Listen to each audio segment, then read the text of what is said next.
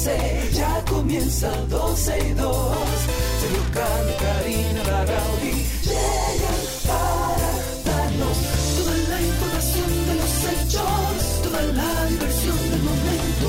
Todo, todo, todo, todo lo que quieras está en 12 y 2.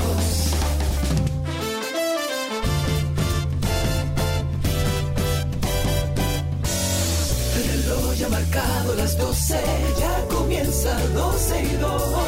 Sergio Carlos y Karina Larrauri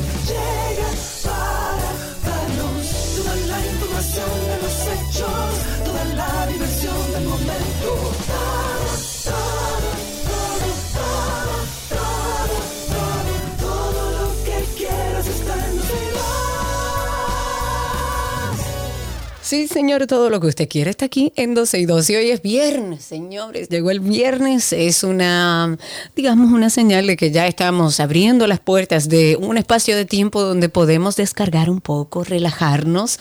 Así que hoy, aparte de ponernos al día con todas las cosas que suceden en nuestro país, también vamos a relajarnos un poco, a disfrutar de este viernes que recién inicia. Estamos justo a la mitad del día. Agradeciendo a todos los que sintonizan 12 y 2. Gracias a los que desde bien temprano están a través de Twitter Spaces.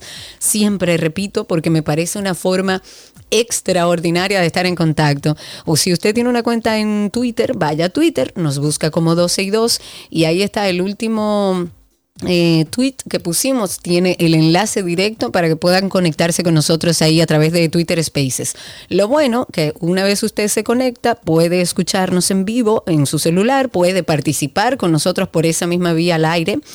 Eh, pero también puede seguir utilizando su celular de manera natural mientras escucha el programa. Ahí en Twitter encuentran el enlace, nos encuentran como 12 y 2. También, y como de costumbre, estamos en vivo a través de nuestra página 12y2.com por si está en el trabajo y quiere a través de su computadora escucharnos. También estamos por ahí y para todo el país a través de la 91.3. A todos bienvenidos en este viernes. Un saludo para Ani, para Clary, para Monse, que la veo para, por ahí, a Ibe y a todos. Celso, un abrazo grande. Gracias por estar en sintonía con nosotros. Actualicémonos. Vamos a hablar de las cosas que van sucediendo en nuestro país. En el día de ayer vimos al director ejecutivo del Instituto Nacional de Tránsito y Transporte Terrestre, que es el Intran, eh, Hugo Veras, solicitando en el día de ayer al presidente Luis Abinader una licencia sin disfrute de sueldo. Es un video que fue difundido a través de las redes sociales. Hugo ahí explica que su decisión está motivada por las recientes informaciones que se han dado a través de todos los medios de comunicación. Tenemos este audio y queremos compartirlo con ustedes por si aún no lo Las escuchan. informaciones dadas a través de los medios de comunicación me llevan a ponerme del lado de la Dirección General de Compras y Contrataciones para poder facilitar toda esta investigación. He decidido tomar una licencia sin disfrute de salario y le he notificado al presidente de la República, Luis Abinader. Apelo a que si mi gestión ha sido sorprendida en su buena fe en todo este proceso, todo esto quede esclarecido y se tomen las medidas que sean necesarias. Muchas gracias. Ese fue el escueto mensaje de Hugo Veras, director ejecutivo del Intran, solicitando en el día de ayer, bueno, que se le mm, que se le dé una licencia sin disfrute de sueldo para que todo este proceso pueda dilucidarse de una manera más tranquila, más diáfana. Eh, me, llama a curiosidad muchas cosas. Eh, en medio de todo este lío de información, uno tiene que aprender a tomar las cosas con un poquito de delicadeza y aprender a discernir entre todo lo que se dice a través sobre todo de, mm, de redes sociales, porque hay mucha información, pero si somos perpicaces, vamos a poder entender que también hay algunas cosas que aunque todo se tenga que investigar, y esto es un proceso que debemos respetar, hay cosas también que, que hay que tomar en cuenta. Vamos a ver el desarrollo de este caso, a ver cómo termina. Ojalá y sea en beneficio de toda la sociedad dominicana, que sea así, porque eso esperamos todos, y que podamos además ver avanzar este proyecto que se planteaba como una de las grandes soluciones para empezar a normalizar un poco el tema del tránsito en nuestro país. La mañana del día de hoy, el Ministerio de la Presidencia informó que se encuentra analizando esta solicitud de licencia que ha hecho Hugo para tomar las decisiones oportunas y que permitan que, por supuesto, la institución, el Intran, continúe ofreciendo todos los servicios a la población. Así que veamos a ver eh, a lo largo de la mañana y parte de la tarde si conseguimos finalmente la respuesta del Ejecutivo en torno a esta petición que hace Hugo Veras. Nos vamos con el caso Colibrí. Esto es un nuevo caso. Varios empleados de la Junta Central Electoral están entre las personas que son investigadas por el Ministerio Público por alegados vínculos con una red que se dedicaba a falsificar documentos públicos específicamente en Santiago. Ayer hablábamos de los allanamientos que se hicieron, de las personas que fueron detenidas. La información en el día de hoy la confirma un medio local por una fuente que está ligada justamente a la investigación. La red tenía un entramado que funcionaba eh, básicamente falsificando documentos, suplantando identidad y entre los documentos que el órgano acusador ha dicho que fueron falsificados por esta estructura a través de mm, varios allanamientos en distintos puntos de Santiago, figuran actas de nacimiento, actas de defunción, actas de matrimonio. Esta red desarticulada con la Operación Colibrí mm, se dedicaba a eso, a falsificar eh, licencias de conducir, licencias para el porte de arma, por ejemplo, el porte y tenencia de armas de fuego, diplomas de bachillerato, actas de bautismo y matrimonio, actas de defunción, lo que usted quisiera. Ellos ahí le resolvían cualquier problema. Otros delitos que realizaban estos integrantes de esta presunta red de falsificación eran trámites de, de legalización de extranjeros como dominicanos. Usted, usted un extranjero, llegó, usted es chileno, venezolano, argentino, de cualquier cosa, está aquí de manera ilegal y iba donde esta gente para que lo legalizaran, entre comillas. Esta estructura se desmanteló en el, se desmanteló en el día de ayer, lo comentábamos, durante al menos, eh, creo que fueron 20, un poco más de allanamientos en distintos puntos de la provincia, detuvieron a varias personas, entre ellos abogados. Así que hay que ver cómo continúa este caso en particular pero ahora se habla de que hay vinculación con empleados de la misma Junta Central Electoral. En otro tema, el director provincial de Medio Ambiente, pero en Monseñor Noel, que es el señor Franklin Bautista, ha dicho que en reiteradas ocasiones han evaluado la situación que se da con mucha frecuencia en el río Fula. Recordemos el río Fula, es el río que estábamos hablando en esta semana, que tuvo una crecida y que lamentablemente algunas personas perdieron la vida. Sin embargo, este funcionario explicaba que ellos no han llegado a un acuerdo definitivo para eliminar las actividades recreativas que fomentan incluso el consumo de alcohol. Ahí en ese río ellos metían, o sea, estas personas que iban a disfrutar allá incluso entraban y metían em, mesas de dominó, se sentaban en el río en sillas, no sabiendo o sabiendo los locales que hay una situación de crecidas eh, de manera reiterada en ese río. Este ingeniero que estaba hablando reconoció que los comerciantes y los ciudadanos que visitan ese balneario violan la ley de medio ambiente y los horarios que están establecidos para el límite de tiempo de estar dentro del río. Pero además ha dicho que el pasado 13 de septiembre se reunió con las autoridades de la defensa civil, se reunió con la Policía Nacional, con los dueños de los locales de las inmediaciones, que son más de 10 para tratar o con la finalidad de buscar una solución a esta situación. Sin embargo, las medidas tomadas no impidieron esta tragedia que ocurrió esta semana y que dejó, como les decía, varias personas fallecidas, incluyendo tristemente una menor de 13 años. Y este representante de medio ambiente allá dijo que ellos estuvieron tratando este tema porque la cuenca, que es donde nace el río, está muy corta y las pendientes superiores de, mm, de, la cuenca son muy prolongadas y las corrientes evidentemente van muy rápido, por lo que el tiempo de aviso es muy corto en este tipo de escenario. Pero si ustedes vuelven a ver el video, ustedes se darán cuenta porque eso pasa habitualmente en ese río Fula. Y los locales, los que viven ahí, ya lo saben e incluso notan cuándo viene la crecida. Y si ustedes ven el video se darán cuenta que, los, que no primero no hay ningún local que haya perdido la vida o que haya tenido algún riesgo en medio de esta crecida. ¿Por qué? Porque desde que ellos se dieron cuenta, ya con el expertise de que esto pasa habitualmente, que iba a generar una crecida el río Fula, empezaron a salir. Empezaron a salir del río y de hecho le decían a los que estaban dentro que salieran. En ese mismo video se oyó una señora decir, se le dijo que salieran. Al cuestionar a este señor sobre la libertad que tenían los comerciantes para tener estos objetos dentro del río, que eso es un peligro mayor, él explicó que en muchas ocasiones la costumbre hace ley porque en ese río, al igual que otros balnearios del país, están acostumbrados a meter su silla dentro del río, mesas de dominó dentro del río, sin ningún tipo de reparo, porque no hay control. Entonces no podemos permitir que la costumbre haga ley. Tenemos que hacer la ley y hacer cumplir la ley para no tener desgracias de este tipo que hoy tenemos. En otro tema, la autoridad o las autoridades dominicanas han expresado la voluntad de un diálogo con Haití, un diálogo franco, transparente, responsable, pero han advertido que se van a tomar con apego al derecho todas las medidas necesarias para preservar la integridad territorial en medio de todas estas discrepancias por la zona limítrofe en un encuentro con la prensa estaba y escuché al canciller dominicano Roberto Álvarez. Él llama a las autoridades haitianas a que asuman el control de su territorio, el control del orden de su territorio y a que eviten nuevas situaciones que sigan agravando esta situación ya delicada entre ambas naciones. Escuchemos parte de lo que dijo el canciller Roberto Álvarez.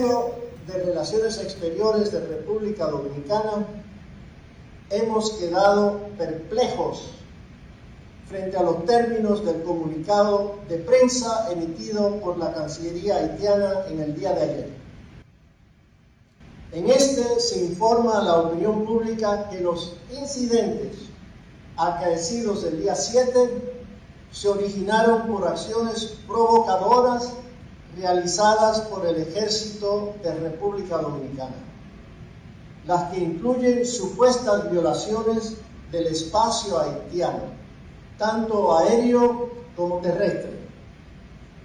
Según el comunicado, observadores, dice, indicaron que los militares dominicanos habían violado el territorio haitiano aparentemente como respuesta a lo que se considera como una incursión haitiana en suelo dominicano, algo que rechazamos rotundamente de que ningún soldado o algún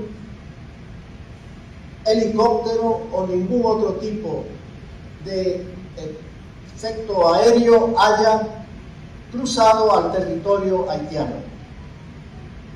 Está confirmado que los eventos en cuestión fueron iniciados por ciudadanos haitianos que irrumpieron en territorio dominicano excavando una zanja en territorio dominicano con el propósito de impedir las labores de las patrullas fronterizas. Mientras llevaban a cabo esa acción, arriaron y se apropiaron de una bandera dominicana que demarcaba nuestro suelo patrio. También vandalizaron la pirámide número 13 todo eso ocurrió con el apoyo de personas portando armas de fuego, de incierta filiación institucional, ya que aún no sabemos si pertenecen a algún cuerpo oficial haitiano.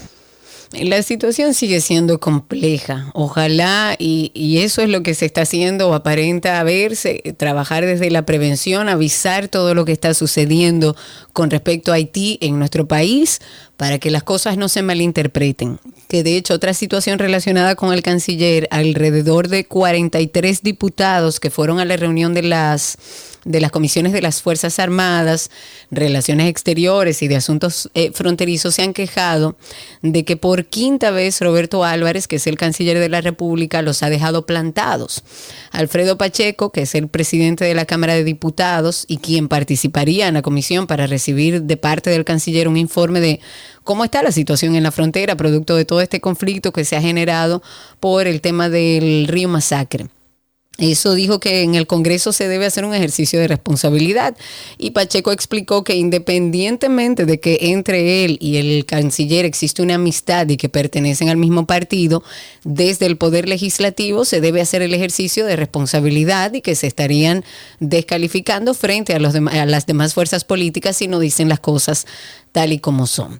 Habrá que ver cómo termina y continúa esto. Pero vamos con algo más ligero y que nos va a divertir, va a ser una actividad cultural espectacular. Hace unas semanas comentábamos que la República Dominicana iba a buscar el récord Guinness con el sancocho más grande de la historia del próximo sábado. Esto va a ser el 25 de noviembre en el Parque Mirador del Este. Esto va a ser todo en el marco de la celebración del Flavor Fusion Fest. Lo cierto es que hacer un sancocho para una familia completa es un proceso agotador. Ahora imagínese usted más de 30 mil libras de caldo con carne, con víveres. Pero queríamos conocer un poco más de este proyecto y sobre esta interesante iniciativa cultural y hemos invitado al chef Amil Cargonel. Él, junto a un equipo de expertos, va a estar a cargo de la preparación de este mega sancocho. Amilcar, bienvenido. Qué placer hablar contigo. Buenas tardes, que es la segunda vez que nos toca a ti. A mí, siempre se escapa, a ver si yo vamos a hablar. Serio, Carlos siempre se escapa, ¿qué es lo que pasa? Pero qué bueno que podamos hablarlo y qué bueno que, que, hablemos sobre esto, porque me parece una actividad sumamente interesante. Primero, ¿cómo nace la idea de romper este récord en específico del sancocho? Bueno, tiene dos años eh, tratando de hacerse porque el molde que se construyó era tan grande que ningún barco quiso llevarlo porque perdía los perdía espacio. Entonces claro. íbamos en Lores con el alcalde, no se pudo, traímos a República Dominicana y durante estábamos haciendo el mangú más grande del mundo, que creo que es que hablamos, yo estaba introduciendo en, en, Guinness el concepto porque no existía. Para ellos el era simplemente una sopa o un guisado de carne. no, señor, eso es parte de nuestra cultura y nuestra sangre, Amilcar. Exactamente, entonces tuvimos que enviar un sinnúmero de documentos nacionales, Ministerio de Cultura, Academia de Gastronomía Dominicana y todo eso. Y ya entonces, muy interesante. No solamente vamos a hacer el sancocho más grande del mundo, vamos a estar en Guinness con un renglón específico que el que quiera romper ese récord tiene que ir a ese renglón. No estamos en sopa, no estamos en guisado, estamos como el sancocho dominicano con la receta dominicana de siete carnes. Con la receta dominicana, o sea que eso es, eh, es el sancocho dominicano más grande. ¿Cuántas personas componen el equipo y de qué manera se han preparado para hacer este sancocho? Bueno, el equipo está conformado por el board, que es el equipo principal que hace todas las ideas y, y genera todo, que es María Marte, Pamela Gonel, Paula Gonel y un servidor. El equipo de voluntarios, de team leaders, como lo llamamos, tiene como 15, 20 chefs y ya el voluntariado per se está en 600 voluntarios y seguimos recibiendo solicitudes porque desde el miércoles 22 hasta el sábado a las 8 de la mañana que se prende el caldero, estaremos preparando el sancocho. Para Guinness, preparamos un sancocho. Si tú empiezas por la vez, tiene que seguir esperando para que lo vaya a cocinar. Amilcar, mira, te vamos a pedir que te acerques a alguna ventana o algo porque estamos perdiendo un poco la señal. Y una cosa, entonces estamos hablando de casi mil personas que van a estar cocinando ese sancocho. Sí, más de mil personas. Y si hablamos del equipo completo, pues estaremos en 2.500 personas trabajando para que este evento se logre. ¿Y qué van a hacer con ese sancocho después, Amilcar? Porque yo quiero un chin de eso. Bueno, muy importante el se va a donar el 70% a organizaciones sin fines de lucro. La basura que genere ese sancocho va a ser reciclada y se va a hacer abono y jabón. Y al público presente y a los invitados que tenemos, pues vamos a con arroz blanco. Ay, Dios mío, que no puede faltar con arroz blanco. Y el aguacate sí aparece, pero eso sería otro récord Guinness. Vamos a decir cuándo y dónde será Milcar para que la gente se entusiasme que lleve su sancocho y su picante. Va a ser en el Parque Mirador del Este, eh, al lado del Pado Colón, al lado del Parque, Parque Mirador del Este, en el Autónomo Martí. Estaremos ahí desde el miércoles eh, recibiendo invitaciones, recibiendo visitas. También es muy importante, Karina, que todo el mundo se registre para poder entrar al evento porque queremos que sea un evento seguro para el público si quieres preguntar, pues entra a nuestra página de Instagram o de o página web que es igual, Labor Fusión Es parte gratis. Perfecto, muchísimas gracias Amilcar. Lamentamos que parte de lo que conversaste no se oyó del todo, pero si ustedes quieren más información, entren en el usuario Flavor Fusion Fest. Así pueden conseguir más información para aquellas personas que quieran disfrutar de esta actividad cultural que me encanta. Hay que comer aunque sea un chin de ese sancocho. Bueno, vámonos eh, con otros temas que también son de importancia. Un beso a Amilcar, muchísimas gracias.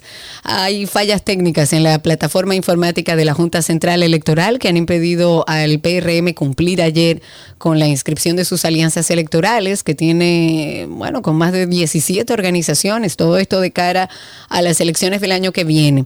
Los técnicos del PRM estuvieron ahí, iniciaron el procesamiento de los datos desde las 8 de la mañana, concluyeron alrededor de las 12 de la medianoche de ayer sin poder realizar la inscripción de sus acuerdos. Entonces, por esta situación, los PRMistas eh, retomaron sus labores técnicas desde las primeras horas de la mañana de este viernes para tratar de lograr y cumplir con este requisito de la ley. Ya las inscripciones de alianzas a través de la plataforma digital de la Junta Central Electoral es el paso, digamos que primordial para hacer realidad estos acuerdos electorales. Luego se deposita por escrito. Hay un técnico del PRM que dijo que de seguro el bloque opositor, integrado por los partidos Revolucionario Dominicano, La Liberación Dominicana y Fuerza del Pueblo, afrontó los mismos problemas, o sea que hay que tratar de ver cómo solucionarlo y cumplir con este requisito. En el tema de la Embajada de los Estados Unidos en Santo Domingo, ellos han emitido una alerta a sus ciudadanos en el país ante la convocatoria de protestas para el próximo lunes 13 en la región norte del país. Dentro de las recomendaciones que hace Estados Unidos a sus ciudadanos que vienen o que están aquí en República Dominicana, Figura evitar grandes aglomeraciones, supervisar los medios locales para obtener actualizaciones, notificar a sus amigos y familiares sobre su seguridad, así como tener los documentos de viaje al día y de fácil acceso, llevar una copia de su pasaporte y realizar planes de contingencia para abandonar cualquier eh, área si reconoce que, bueno, se están formando estas manifestaciones. Las manifestaciones fueron convocadas para aquellos que no manejan la información por la coalición de organizaciones sociales, populares y feministas del Cibao. Ellos quieren manifestar su descontento ante los males sociales que afectan a la sociedad en estos temas y de acuerdo con un comunicado que emite la embajada, eh, los organizadores pretenden protestar por las políticas económicas y el costo de la vida. Han pedido el cierre de todos los establecimientos de servicios comerciales e industriales, así como la paralización total de la actividad laboral, financiera, de transporte y educativa en el Cibao durante 24 horas. Creo que un poco alarmista, pero bueno. El ministro de Interior de Kenia, informó en el día de ayer que el país no va a enviar a sus policías a Haití como parte de lo que ya se había hablado y como parte de la misión multinacional que fue aprobada por las Naciones Unidas hasta que ellos, o sea Kenia, no reciba los 225 millones de euros que estima costará ese despliegue de esa fuerza dijo algo que me parece interesante citar y abro cita. Hemos acordado que los recursos para esta misión se organizarán y movilizarán entre los Estados miembros de la ONU. A menos que se movilicen y estén disponibles todos los recursos, nuestras tropas no abandonarán el país, o sea, no abandonarán Kenia sin tener su dinero. Así el ministro aseguró que este despliegue de la policía keniana va a costar unos 36 eh, mil millones, 37 mil millones de chelines, estamos hablando de unos 225 millones de dólares. Se ha aclarado que pese a esa advertencia, el país africano ya ha empezado a identificar cuáles son los mil policías que deberían viajar a Haití en varias tandas. Según el titular de, de Interior de allá, dice, estamos comprometidos a garantizar que los agentes sean aptos para su propósito. Lo que están esperando es que la ONU finalmente diga que tiene los recursos y desplegar esos recursos para que entonces vengan a la República de Haití a ver cómo pueden ayudar a la policía de Haití a restablecer más o menos el orden. En otro tema, la escuela Hogar Nuestros Pequeños Hermanos, que es, eh, bueno, es un hogar en el que nosotros siempre por años hemos tratado de amplificar la información porque hacen un trabajo hermoso, hacen un trabajo extraordinario. Yo he visto crecer niños desde muy, muy jovencitos, los he visto hacerse adultos profesionales que hablan idiomas. De hecho, mi ahijado en Nuestros Pequeños Hermanos llegó a, a esta fundación siendo muy pequeño, muy, muy pequeño. Hoy es un odontólogo graduado, está haciendo su especialidad y habla inglés perfectamente y español perfectamente. Y es un gran colaborador y se quedó trabajando y ayudando también a esta escuela hogar nuestros pequeños hermanos. Ellos ahora lanzaron una campaña que se llama Regalitos para Navidad. Y con esta campaña lo que se busca es revivir ese espíritu de la Navidad haciendo a los niños residentes en ese hogar eh, acreedores de alimentación por dos meses, noviembre y diciembre. La campaña se va a desarrollar de la siguiente manera y ojalá muchos de ustedes puedan colaborar y acercarse a la fundación que de verdad hace un, un trabajo extraordinario. Va a funcionar así. Antes de usted realizar su check-in en el aeropuerto de las Américas, que es la locación donde se va a realizar esta campaña, usted puede acercarse a uno de los representantes que estarán debidamente identificados con nuestros pequeños hermanos y ellos le van a indicar cómo pueden realizar su contribución. Aquellos que no visiten el AILA y que quieran colaborar igual pueden apoyar realizando una transferencia a la cuenta de Banco Popular que se las daré, pero la vamos a poner en nuestra cuenta de Instagram y de Twitter para que los que quieran colaborar puedan hacerlo. La cuenta en el popular es 734-762. 131 o pueden entrar en la página directamente y comunicarse con ellos nphrd.org. Es una campaña vigente por los meses de noviembre y diciembre de este año 2023 y la idea es darle una Navidad de calidad a estos niños que están ahí en nuestros pequeños hermanos. Ojalá puedan colaborar, entren y vean el trabajo que están haciendo y definitivamente que se van a ver eh, con la intención de colaborar y de ayudar a, a esta fundación. Eh, de esta forma iniciamos 12 y 2. Gracias por la sintonía. Hoy es viernes, no podemos dejar de recordarles nuestro podcast porque todos los viernes estrenamos un nuevo episodio. Tú sabes que a más de uno de nosotros nos ha mortificado en algún momento de nuestras vidas el tema del peso, a todos. Desde muy niña la presión familiar y social ha sido y es brutal. Y hay muchas presiones socioeconómicas, incluso culturales, que están marcadas, yo creo que básicamente por la industria cosmética, por la moda. O sea, yo he escuchado de todo, que estoy súper flaca, que voy a desaparecer, que parezco que tengo anorexia. Por el tema de alimentación, de deporte, que ha creado como una especie de patrón es que se idealiza un peso. Ser obeso hoy en día constituye un verdadero estigma social. Incluso ya un niño de 6 años discrimina en que ser obeso es algo negativo, como una idea de que no se puede ser feliz, de tener menos amiguitos. Y ha sido muy difícil. La presión y la incomprensión es muy fuerte. Karina y Sergio, After Dark. Karina y Sergio After Dark está en todas las plataformas de podcast. Ustedes nos buscan a sí mismo como Karina y Sergio After Dark. O si quieren, se pueden ir directo a la cuenta de Karina y Sergio After Dark en Instagram y ahí hay un enlace directo. Disfruten de un contenido de valor que habla sobre salud mental y bienestar. De esta manera iniciamos este viernes en 12 y 2, agradeciendo siempre la sintonía de todos ustedes. Chiqui está gozando y no comparte. Nos vamos a un corte y ya regresamos en lo que averiguamos qué es lo que está pasando detrás del micrófono. Todo, todo, todo lo que quieres está en 12 y 2.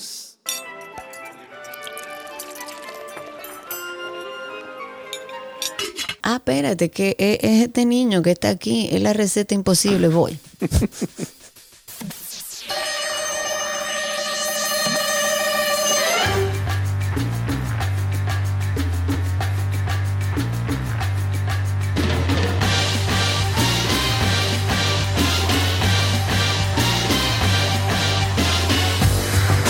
Señoras y señores, aquí está con nosotros el dueño de la receta imposible y mi perra que se oye ahí atrás también, que es imposible controlarla, Nicolás Frigerio que está aquí con nosotros. Amigo, ¿cómo está todo? Muy bien, ¿y ustedes? Yo estoy muy bien. ¿Y España cómo anda? Vale. Eh, fresquito ya. Uy, sí, qué rico. Bueno, Mira, la verdad que y- sí, el, el- el clima está perfecto, pues está El ahí clima es rico. En 17, 20 grados, que está muy bien. El problema es cuando, cuando llegue diciembre, que ahí ay, ay, sí, ay, ya da, Te quiero ver. da un bajón. Nico, estamos en la semana del pistacho. ¿Hoy qué preparamos? Vamos a preparar una ensalada de burrata, pistachos y tomate cherry confitados. Ay, me voy a morir. Ok, ¿por dónde arrancamos? Vamos a arrancar por, primero, darles un truquito de la burrata. La verdad no sé si Gaby, eh, bueno, eh, mentira que la, la, la semana ha sido de pistacho, no de burrata, así que. Gaby no les dio este truco, se los doy No. yo. Bien. El chipeo del día, bien. Eh, importante. Cuando tengan una burrata que la tienen en la nevera en casa y la van y la piensan consumir, sáquenla del frío por lo menos media hora antes. Esto es para que vaya, eh, obviamente, perdiendo el frío, vaya entrando un poquito en temperatura y toda la parte interior, que es bien cremosa, tenga textura cremosa. Si la sacamos de la nevera, a no ser que esté muy fresquecita, si la sacamos de la nevera y, la, y la cortamos para consumirla, es muy probable que esté bastante sólida. Entonces lo rico de la burrata se perdería. Ah, Entonces claro. siempre sáquenla media horita antes, eh, por lo menos. Dicho esto, vamos a empezar por los tomates cherry. Esta receta lo bueno que tiene es que la pueden preparar y les puede durar muchísimo tiempo en la nevera y la pueden utilizar luego para otras preparaciones, otro tipo de ensalada, lo pueden utilizar en alguna guarnición para una carne eh, o hasta para una tostadita con algún queso, los tomatitos un poquito aplastados, eh, va, son muy ricos, así que tienen que probarlos. Lo primero que vamos a necesitar, obviamente, es tomate cherry, que traten de seleccionarlos en el súper. Normal, normalmente ya vienen empacados, pero traten de buscar eh, algún recipiente que tenga más maduros que tirando a verdecitos. Cuanto más maduros estén, mejor. Vamos a necesitar luego, y aquí un poquito de, de creatividad con lo que tengan en casa, pero yo les voy a dar la- como a mí me gusta, que es, utilizo ajo, laurel, alguna hierba como tomillo o romero, Canela en rama, clavo dulce. Esto le da un toquecito dulce a la preparación que le queda súper bien. Y eh, cáscara, de- o, o, bueno, sí, cáscara o piel de limón amarillo. También lo pueden hacer con, si no parece eh, limón amarillo, no lo hagan con verde. Busquen naranja, que tengan que tenga la piel lo más naranja posible, eh, valga la redundancia. Y también vamos a utilizar, eh, podemos utilizar la piel de naranja o pueden combinar tanto limón y naranja, le va a quedar súper bien. Por último vamos a necesitar también aceite de oliva, que es donde vamos a confitar estos tomates, eh, un poquito de sal, pimienta y listo. Para la preparación de los, tomates, de los tomates lo que vamos a hacer es, vamos a buscar un recipiente que podamos llevar al horno que sea mm, bastante profundo eh, y no tan grande, porque si no vamos a necesitar demasiada cantidad de aceite. Y ahí es donde está un poquito el costo, que hay que cuidarlo. Eh, aunque este aceite luego nos va a servir para aderezar porque queda muy sabroso, pero vamos a cuidarlo mejor. Entonces, eh, ya que tenemos el recipiente, vamos a colocar los tomates, una rama de canela, un par de eh, clavos dulces, el laurel, el tomillo, el romero, todos los ingredientes que le mencioné anteriormente y vamos a cubrir a penitas con el aceite. No pongan más cantidad. Desde que llega al borde de los tomates, ya está. eh, esa es la cantidad suficiente para poder hacer el confitado. Lo vamos a tapar. Si tiene tapa este recipiente que pueda ir al horno, eh, buenísimo. Si no, con papel aluminio que quede bien cerradito. Lo vamos a llevar al horno a 150 grados Fahrenheit o al mínimo que pueda llevarse el horno, no menos de 120 o 100. Es muy raro que un horno de casa eh, llegue menos, eh, pero 150 está bien. Lo que vamos a hacer es, lo vamos a llevar al horno y lo vamos a cocinar aproximadamente por una hora y media. Esto hay que tener un poquito de paciencia. Por eso es bueno hacer una cantidad eh, bastante grande. y ya- Importante y conservar, Sí, así- claro. Así no tenemos que estar haciendo esta preparación muy seguido. Entonces, cuando pasa la hora y media, más o menos, retiramos con muchísimo cuidado, quitamos el papel aluminio. Esto lo tenemos que hacer de inmediato, porque tenemos que probar a ver si el tomate ya está listo o no. La forma de saberlo es cuando el tomate eh, se rompe un poquito la piel y ya queda como la carne, el- el interior del tomate expuesto, ahí ya está listo.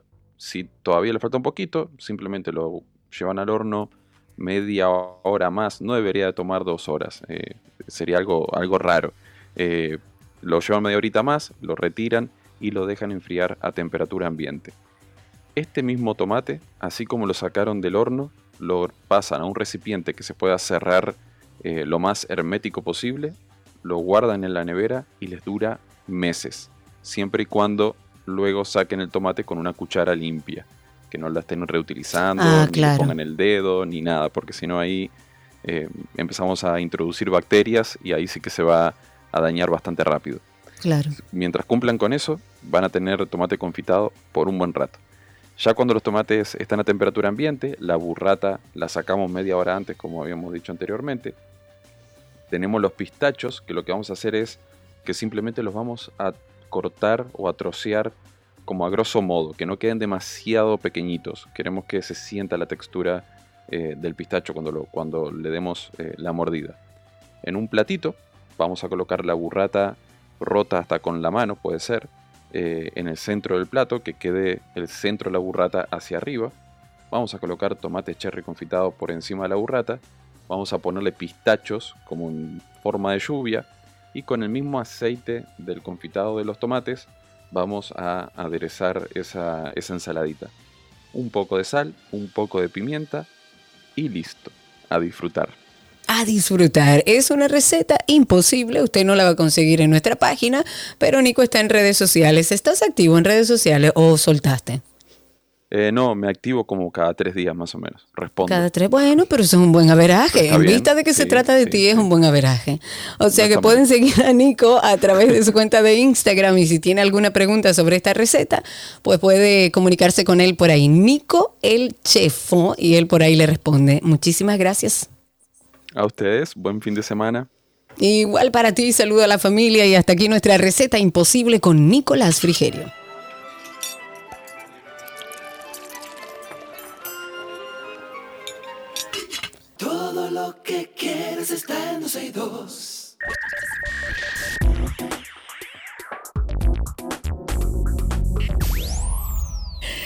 Estamos en lo mejor de la web con ustedes y me encanta el día de hoy. Vamos a abordar un tema que ustedes saben que a mí me encanta hablar, no solo por lo que dediqué algunos años de mi vida a estudiar, sino porque soy una abanderada de hablar de temas de salud mental. Hasta que lo normalicemos, hasta que entendamos que la mente y que nuestras emociones son parte de nosotros y tenemos que, cuando algo anda mal, hacerle frente.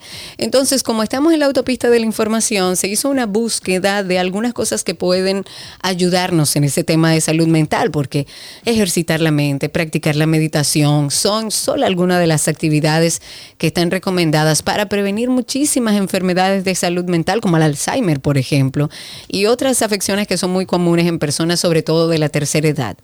Hoy en lo mejor de la web vamos a compartir una pequeña lista de las mejores o las que nosotros consideramos mejores aplicaciones de salud mental. En este caso, de manera específica para adultos mayores. Y esto puede ser de gran ayuda. Y es que al igual que las aplicaciones para cuidar la salud física, los foros de salud online, las mejores aplicaciones de salud mental, en este caso para adultos mayores, son una fuente, yo diría que casi inagotable, de muchos consejos, de ejercicios terapéuticos que por lo menos nos dan una pequeña ayuda para mejorar la calidad de, vida de los adultos mayores de una forma que se nota. Y todo ello desde la comodidad de su celular. Hay una que se llama, que a mí me encanta, incluso está en Netflix, para aquellos que no necesariamente tienen que ser adultos mayores, puede ser cualquiera de ustedes si necesita un poco de tranquilidad. Se llama Headspace. Headspace y se trata de una de las aplicaciones de meditación más populares. A mí me encanta, le digo, pásense por Netflix y pongan y búsquelo a sí mismo como Headspace y van a ver que incluso ahí en Netflix, de forma muy llana, ellos le enseñan los pasos para meditar. Las personas a través de esta aplicación, que también es una aplicación, acceden a una variedad enorme de contenido, de sesiones rápidas o, o menos rápidas de meditación, pero además la aplicación incluye música para mejorar la concentración, ejercicios y hasta cuentos para que usted pueda escucharlo antes de dormir y que los, lo inducen al sueño. Y esta aplicación, o sea, Headspace es una, uno de los mejores complementos para conciliar el sueño. A mí me ha ayudado mucho, así que anótela por ahí, búsquela a través de la aplicación, pero también en la comodidad de su casa, búsquelo en Netflix, que ahí está. Es muy famosa esa aplicación. Hay otra que se llama MindMate. MindMate. Y esto es una herramienta también para cuidar la salud mental, que es ideal para cualquier usuario, no solamente para los adultos mayores. Esta incluso se encuentra disponible para emplear en navegadores de escritorio. Y para comenzar, eh, a usar MindMate, debes hacer una pequeña prueba de memoria a partir de la cual lo que hace el sistema es que se adapta para ofrecerte actividades y ejercicios mentales que son adecuados para tu caso y que te va a ayudar con tu memoria y con otras cosas. Se llama MindMate. Hay otra que se llama Seven Cups y funciona como una plataforma de terapia online. Ahí puedes obtener asesoramiento completamente gratis por parte de voluntarios que hay dentro de la aplicación que están capacitados. Sin embargo, si te vas al nivel de pago, o sea, si decides pagar esta aplicación Seven Cups, también puedes recibir consejos de expertos autorizados. Hay algo muy llamativo de esta aplicación y es que te permite eh, formar parte de grupos de apoyo, que esto muchas veces es una muy buena herramienta porque a veces cuando uno está con sus temas de salud mental o con alguna enfermedad de salud mental, tiende a pensar que todo lo que le está sucediendo solo le sucede a él. Y cuando usted entra en estos grupos de apoyo se da cuenta de que no es el único ni será el último. Ahí ustedes se pueden unir a debates que son guiados y que me parecen muy interesantes. Se llama Seven Cups. También hay otro que se llama Sanvello, así se escribe, Sanvello o Sanvelo. Eh, se escribe con B corta, S-A-N-V corta E-L-L-O. Igual vamos a pedirle a Luisa que comparta todo esto a través de nuestro usuario en Instagram y Alan me está compartiéndolo a través de Twitter. Pero gracias a Sanvelo o Sanvello, esta aplicación, ustedes pueden conocer otros miembros de la comunidad y recibir apoyo también online gratuito. Es una aplicación que se destaca por una amplia eh, variedad de actividades. Hay también meditaciones guiadas, hay consejos de gestión de objetivos. Cuando usted tiene ese tema de la procrastinación, que no puede gestionar esos objetivos que tiene o sus tareas diarias, Ahí hay consejos de gestión de objetivos, hay ejercicios de respiración, es bastante completa. Se llama San Velo. Y por último está eh, Lumosity, así mismo se escribe, terminado en Y, Lumosity. Incluye más de 50 juegos que son geniales para mm, estimular nuestras capacidades cognitivas en personas, sobre todo de la tercera edad. Los juegos que puedes encontrar en Lumosity se centran principalmente en la atención, en la memoria, la velocidad y la resolución de conflictos o problemas. Sin lugar a dudas es para mí una de las mejores herramientas para mejorar la concentración, que en esta época, señores, donde estamos tan bombardeados de información y donde tenemos que estar con la mente dividida en 100, esta aplicación nos ayuda a volver a esa concentración que necesitamos. Está disponible para todos los móviles, todas las aplicaciones. Pueden darse una vueltecita si algo le interesó, tanto por nuestra cuenta de Instagram 12 y 2, que ahí lo vamos a cargar, como por nuestra cuenta de Twitter, que asimismo nos encuentra. 12 y 2. Y como estamos hablando de temas de salud mental, tenemos que recordar, Karina y Sergio, After Dark. After Dark.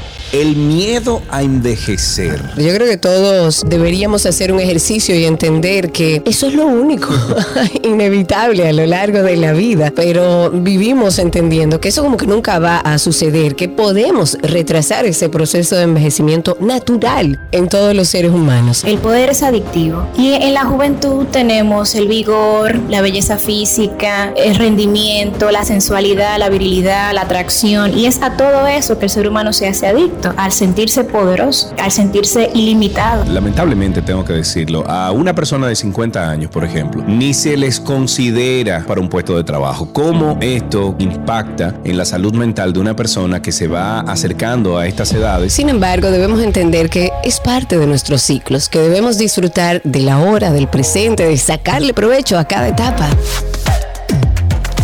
Karina y Sergio, After Dark. Karina y Sergio After Dark en todas las plataformas de podcast. Siempre les digo que pasen por nuestro usuario en Instagram, que es bastante fácil, Karina y Sergio After Dark, y ustedes ahí van a encontrar un enlace directo. De lo contrario, si usted no sabe mucho de podcast, busque en Google Karina y Sergio After Dark o Karina Larrauri Podcast o Sergio Carlo Podcast, y ahí le va a salir todo. Suscríbase, deje los comentarios. Si usted tiene preguntas también, si tiene un tema que quieren que lo tratemos, esa es una vía rapidísima a través de Instagram, Karina y Sergio After Dark. Y hasta aquí lo mejor de la web.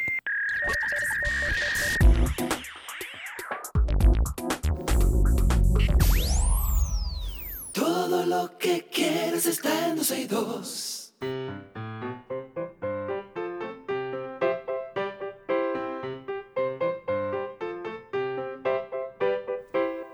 Estamos en nuestro segmento de qué aprendiste hoy. Qué bueno poder conversar con Manuel, que ya está ahí con nosotros. Hola Manuel, ¿cómo estás?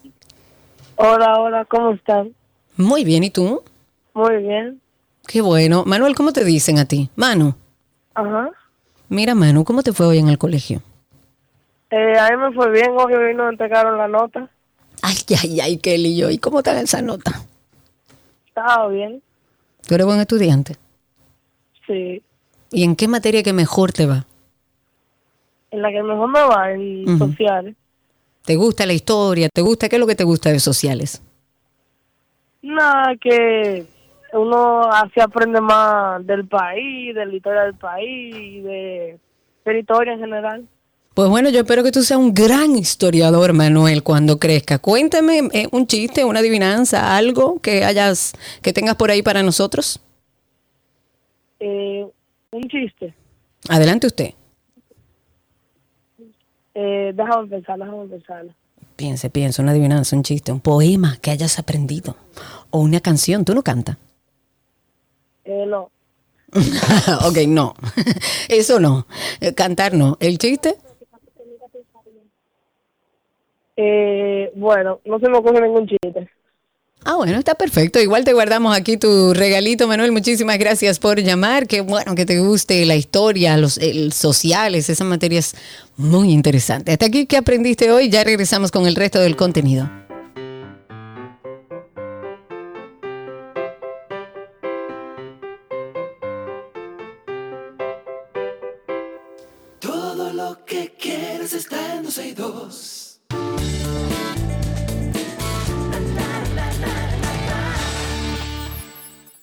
Informaciones de entretenimiento, iniciando con la empresa de producción de Robert De Niro, Canal Productions, así se llama.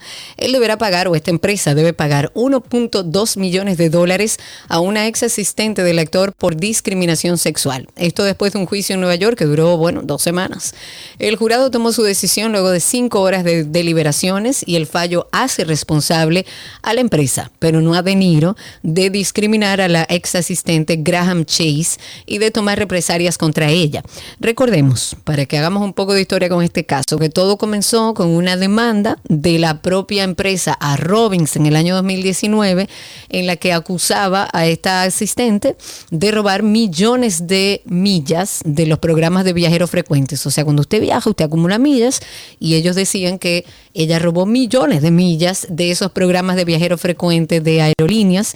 Además, se le acusaba de pasarse el día viendo televisión en lugar de trabajar. Pues la ex asistente respondió demandando al actor y en su demanda por 12 millones de dólares, Robinson acusó a De Niro de no pagarle suficiente por ser mujer y de darle tareas denigrantes y estereotipadas como lavar sus sábanas. En otro tema, 35 años después, continúa ganando premios. Tracy Chapman hizo anoche historia en los Country Music Awards tras ganar el premio a Canción del Año con Fast Car. Esta compositora se convirtió en la primera música negra en recibir este galardón en los 57 años del galardón y gracias a una canción que escribió en 1988. La versión premiada es interpretada por la cantante de country Luke Combs y ha sido la segunda más escuchada en todos Estados Unidos y la número 30 en Reino Unido este verano. Durante esta gala, el intérprete dijo que agradece infinitamente a Tracy Chapman por haber escrito una de las mejores canciones de todos los tiempos. A pesar de que Chapman no pudo acudir a la ceremonia, admitió a través de un comunicado que era un verdadero honor que su canción se reconociera 35 años después de su debut. El hit ya había recibido nominaciones a los Grammys en el 89 por Mejor Grabación del Año, Mejor Canción del Año y Mejor Intérprete Vocal Pop Femenina. Además, también recibió un MTV Award por Mejor Video Musical y una nominación a Mejor Video Femenino ese mismo año. Eh, entre otras cosas, vamos a hablar hoy con eh, Ramón Santana, perdón, productor y director teatral, que junto a él vamos a conocer los detalles del musical fantástico Fantásticos. Bienvenido Ramón, ¿cómo estás? Hola, hola, ¿qué tal? Feliz siempre de estar acá con ustedes. Para nosotros también, cuéntanos de este musical fantástico. Bueno, te cuento, musical, eh, Fantástica es un musical basado en la obra literaria Les Romanes, está basado también un poco, es una parodia de Romeo y Julieta, este, pues, desde el punto de vista satírico, eh, y bueno, narra la historia de dos padres que deciden levantar un muro, ¿no? Que separe sus casas y evitar así que sus hijos se enamoren, ya que creen que los hijos siempre hacen lo contrario de lo que quieren sus padres. que siempre es así, tú sabes. Así es, entonces... El poder del no con ah, los padres. De hecho, una de las canciones principales de la, de la obra es este eh, como nunca les digas no. y es precisamente, y entonces ellos comienzan a jugar con eso, ¿no? Como eh, si tú no quieres que la muchacha se case con ese chico, dile que no, dile que no para que tú veas cómo lo va a hacer. Entonces, inmediatamente. Inmediatamente. Entonces ellos un poco eh, aprovechan como ese recurso. Entonces, ese muro que los une y hace que se enamoren al mismo tiempo, como esas barreras. Entonces, está como la barrera de la, de la comunicación, está eh, e, ese tema de cómo podemos acercarnos desde la distancia. Eh, es una obra que increíblemente, pese a haber sido estrenada el 3 de mayo de 1960, ¿ok? Es la obra, el musical of Broadway con más representaciones en la historia del teatro musical. Se presentó de manera ininterrumpida desde 1960 hasta, hasta el 2002, se interrumpió por dos años y regresó desde el 2006 y bueno, y continúa presentándose con éxito. Es un, es un clásico atemporal que eh, sigue teniendo magia pese a, pese a, que, a que toca temas eh, muy familiares, humanos, el amor, ¿no? La comunicación. Eh, eh, verlo en este momento, uno dice de que, wow, qué increíble porque los clásicos son clásicos, porque definitivamente permanecen en el textos Exacto, atemporales. ¿Quiénes forman parte del elenco, Ramón? El elenco está encabezado por Indirita Costa y JJ Sánchez. Ellos ah, representan a los dos estrellas, sí, representan a los personajes principales. Los padres son Don Mario Lebrón y Laura Guzmán City.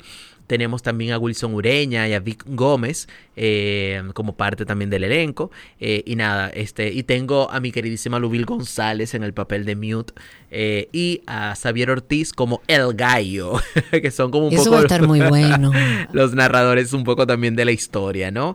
sí, sí, no, es un espectáculo hermoso. O sea, yo cada vez que lo veo me enamoro. Cada, anoche lo veía como público y, y nada, es como sentirte como muy orgulloso de lo que... Qué rico, cuando tú ves ahí ya tu proyecto armado y lo ves entero y dices, uff, lo logramos. No, no, y eso, y que de verdad el público vive una serie de emociones con este musical, o sea, es que es gracioso, es, una parodia, entonces hay momentos que son como hilarantes, que uno dice, ¿qué estoy viendo? ¿Qué es esto? O sea, hay máscaras, hay un payaso, hay una gallina, ahí está el muro, están las casas de los... esta pelea entre los padres, entonces, o sea, es una... Eh, eh, revive un poco, y un poco será también lo que yo quería desde la dirección, que tuviese como esa parte clásica, sí, y pero un poco también este, ¿no? que actualizada hasta cierto punto, Claro, claro. Entonces, ese juego entre lo clásico, lo moderno, lo actual, lo vigente que pueda hacer el texto, pero manteniendo como como ayer, por ejemplo, recuerdo que tuve la oportunidad de, bueno, tuvimos el honor de tener a Pepe Sierra como público y él me decía eso, o sea, me encanta lo vodevil, al mismo tiempo como el juego con el me hizo recordar el teatro, eh, el teatro clásico, pero es moderna, es una un cúmulo de emociones. O sea que de verdad que estamos muy contentos con este proyecto. Mi adorado Random Boy, si él dice que le encantó, arranquen todos.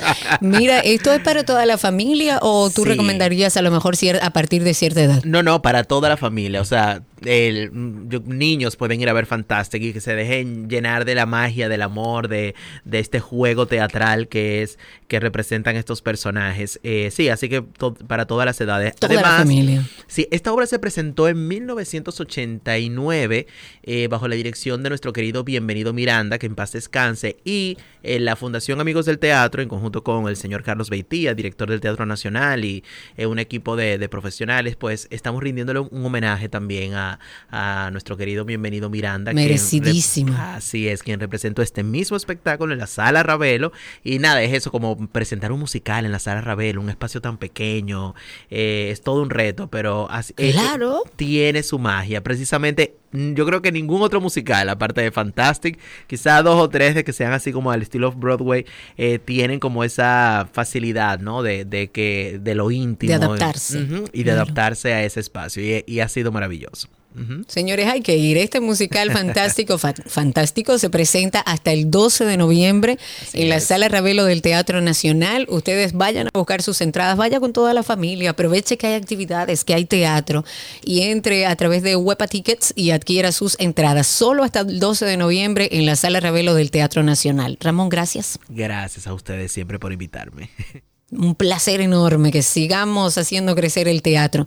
En otra noticia, la ex modelo Jean Bellino ha presentado una demanda en Nueva York alegando que el cantante eh, Steven Taylor de Aerosmith abusó sexualmente de ella en 1975.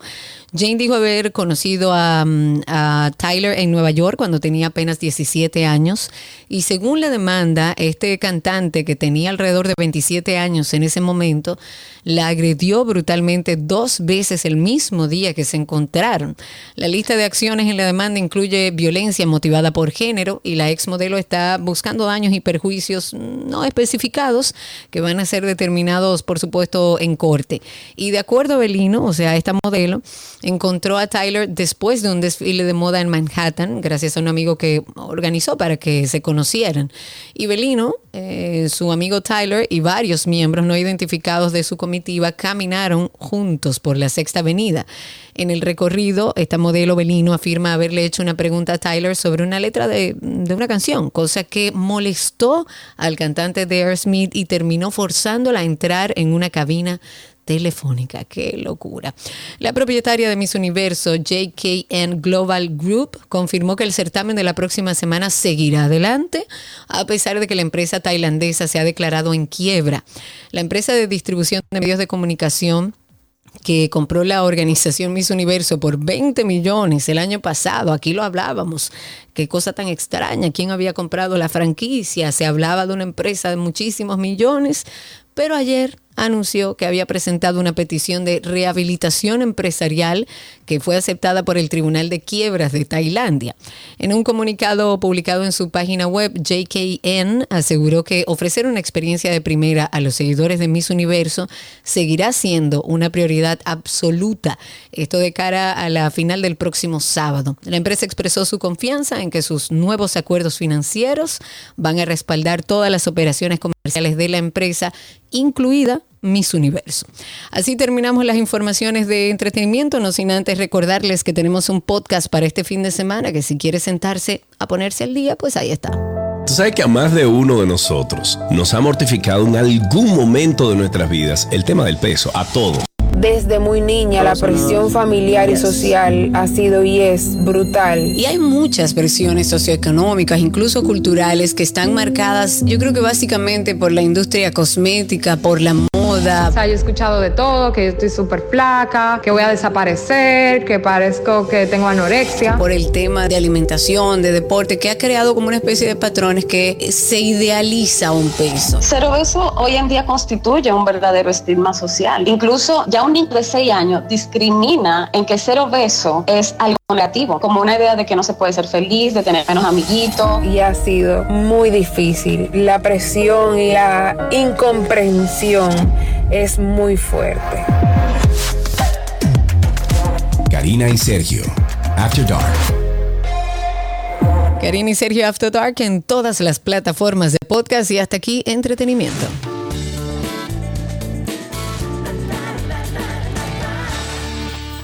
Todo lo que quieres está en 12 y 2.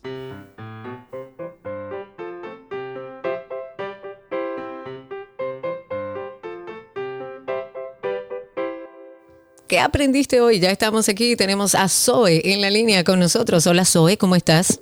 Yo Zoe, estoy muy bien. qué bueno, Zoe, mira, tembló la tierra, ¿lo sentiste? No, no lo sentí. ¿Y tú sabes qué, es- qué tiene que hacer uno si tiembla la tierra? ¿Qué tú haces? Tengo que tengo que mantenerme eh,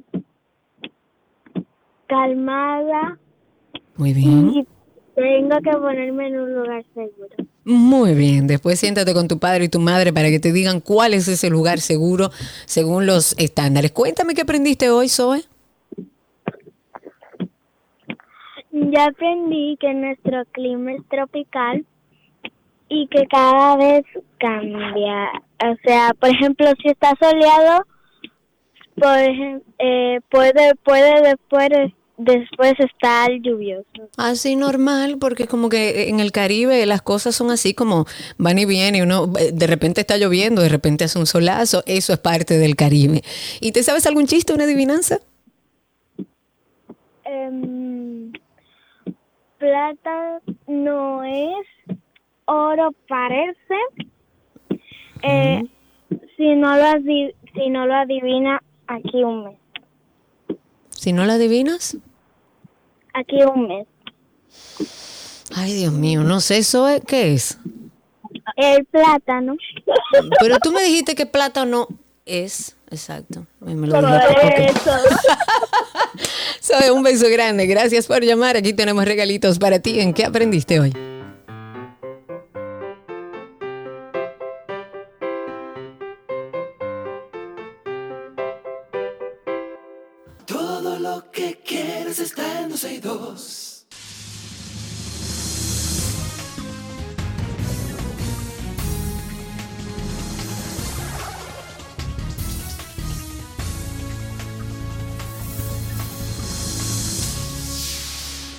Estamos en nuestro segmento de cine con el placer siempre de recibir a nuestra querida productora de radio, dueña de este espacio, la que nació con este espacio, Nina Rodríguez de Reset Radio, de 6 a 7 pueden escucharla todos los días a través de la X102. Ah, Nina, hello, darling.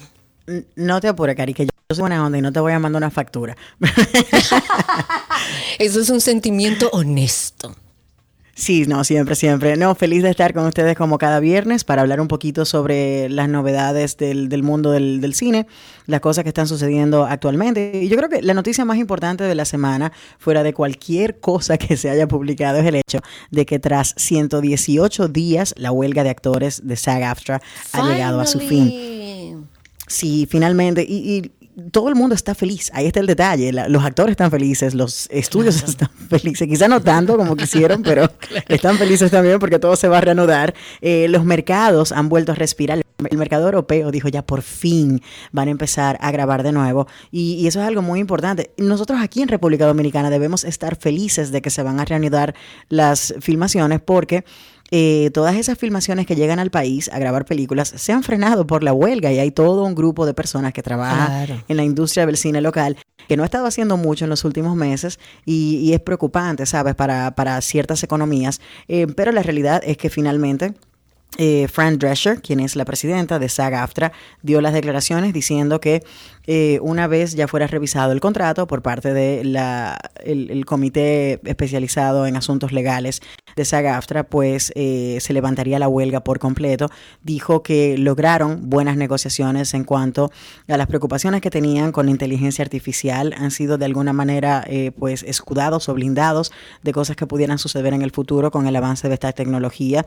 Lograron asegurar un fondo de 40 millones de dólares para regalarle, eh, para regalarle, no, para darle las regalías necesarias a los actores sí. que hagan eh, que hagan trabajos para plataformas de streaming, que puedan recibir mejores cheques residuales de su participación en estas Claro. series de televisión, y lo que abre otra arista importante y es que ahora van a tener que transparentar cuántas personas están viendo ciertas series en las plataformas de streaming y ellos sin querer digo las plataformas de streaming, quizás sin quererlo, eh, pues han hecho algo bastante beneficioso para ellos, porque puede darles quizás una mejor, eh, digamos que una mejor aseveración de lo que está sucediendo con Claro. sus series. Si hay que cancelar algo un poco más temprano, pueden hacerlo y así dejar de gastar dinero en series que puede que empiecen muy bien y cuando lleguen a una segunda temporada se caen y entonces terminan perdiendo más de la cuenta, a pesar de ser una industria exageradamente eh, lucrativa Claro. porque les va bastante bien.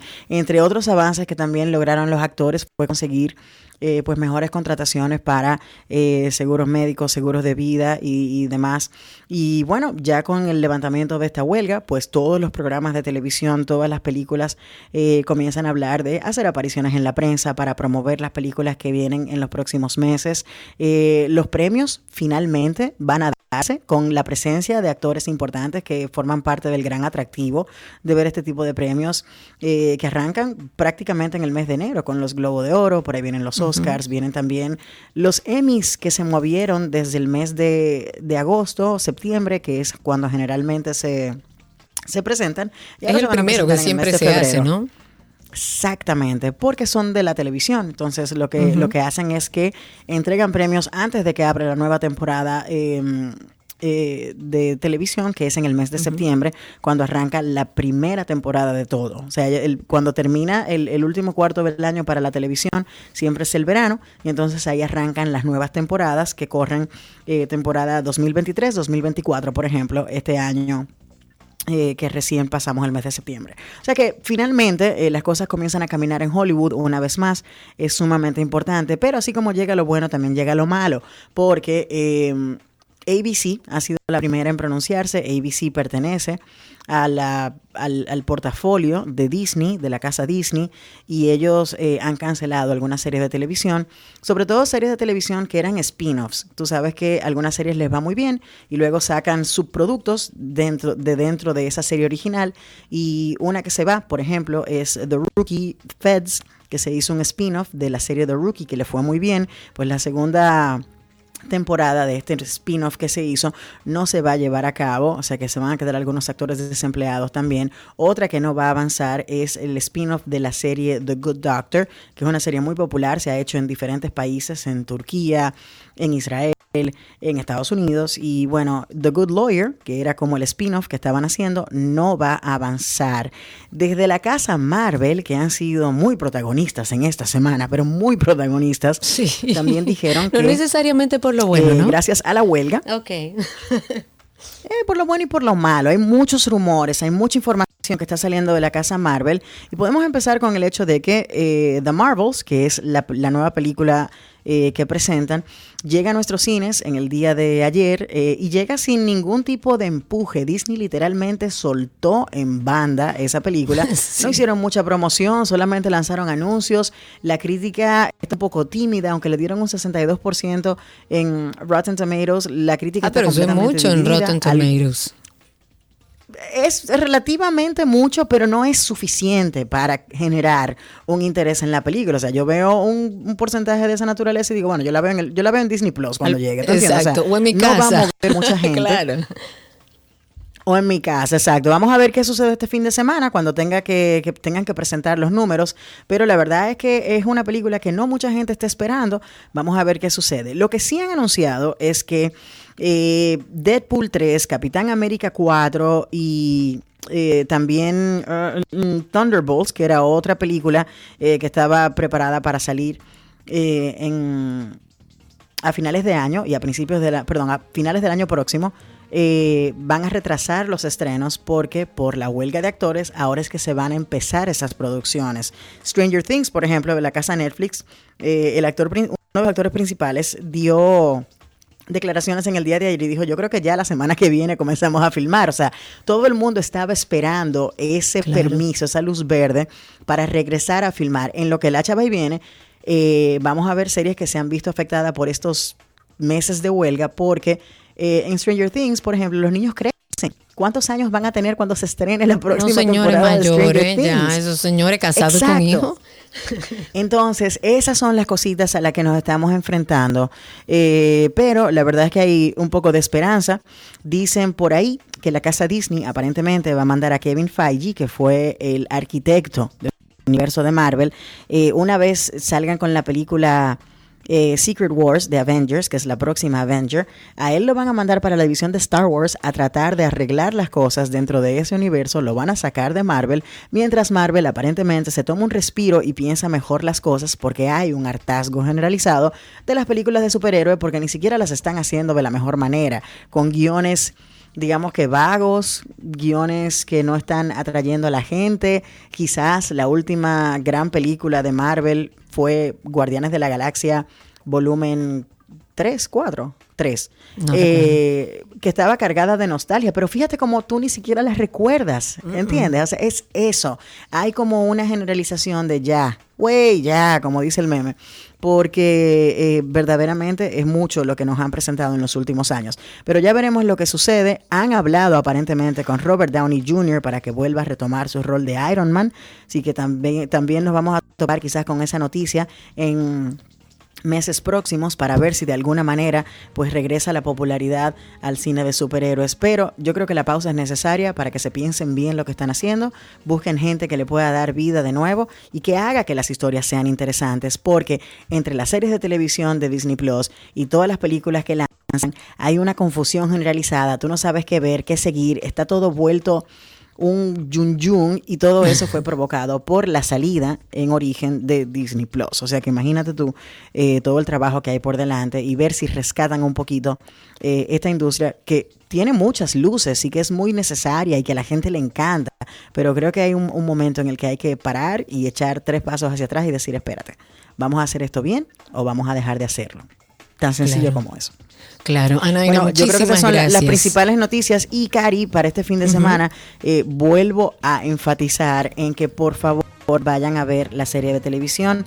Wrexham, eh, Welcome to Wrexham. De verdad estoy enamoradísima de esa serie de televisión. La pasan por Star Plus. Es una serie que retrata la cómo dos actores de Hollywood pues compran un equipo de fútbol en el Reino Unido de la menor división posible y cómo tratan de llevar el club a una posición mejor para que sigan avanzando. Y, y de verdad que lo que está haciendo esa serie por eh, el fútbol en Estados Unidos o el soccer como ellos les dicen y la llegada de Messi verdaderamente promete mucho para los fanáticos del deporte más popular del mundo. Ahí está, mis dos. Indiscutiblemente. Un beso grande a Nina Rodríguez que estuvo con nosotros. Recuerden que pueden escucharla todos los días en Reset Radio de 6 a 7 a través de la X102. Y hasta aquí, cine. Ya regresamos.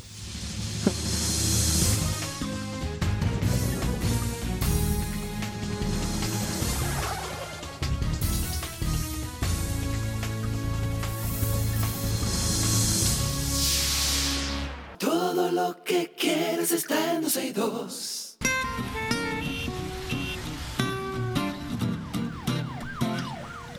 Estamos ya en Tránsito y Circo esperando sus llamadas 829-236-9856, 829-236-9856 y a través de Twitter Spaces. Por ahí estamos con ustedes también y pueden hablarnos y comunicarse con nosotros en vivo. Señores, tembló la tierra, ya lo había comentado, un temblor que en su actualización de la información ahora se confirma de 5.3 en la escala de Richter. Se registró en el día de hoy hasta ahora sin ni heridos.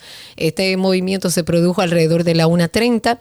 Según lo que dice la información, su epicentro fue al norte de Villa Vázquez, al este de Montecristi, en el extremo occidental, ahí donde está la falla septentrional, de acuerdo todo esto a Osiris de León. Hasta el momento, las autoridades no reportan daños. ¿Sintió usted el temblor? Porque yo, señores, no he sentido el primero. 829-236-9856. En la línea está Raúl, nuestro amigo Raúl, cuéntanos.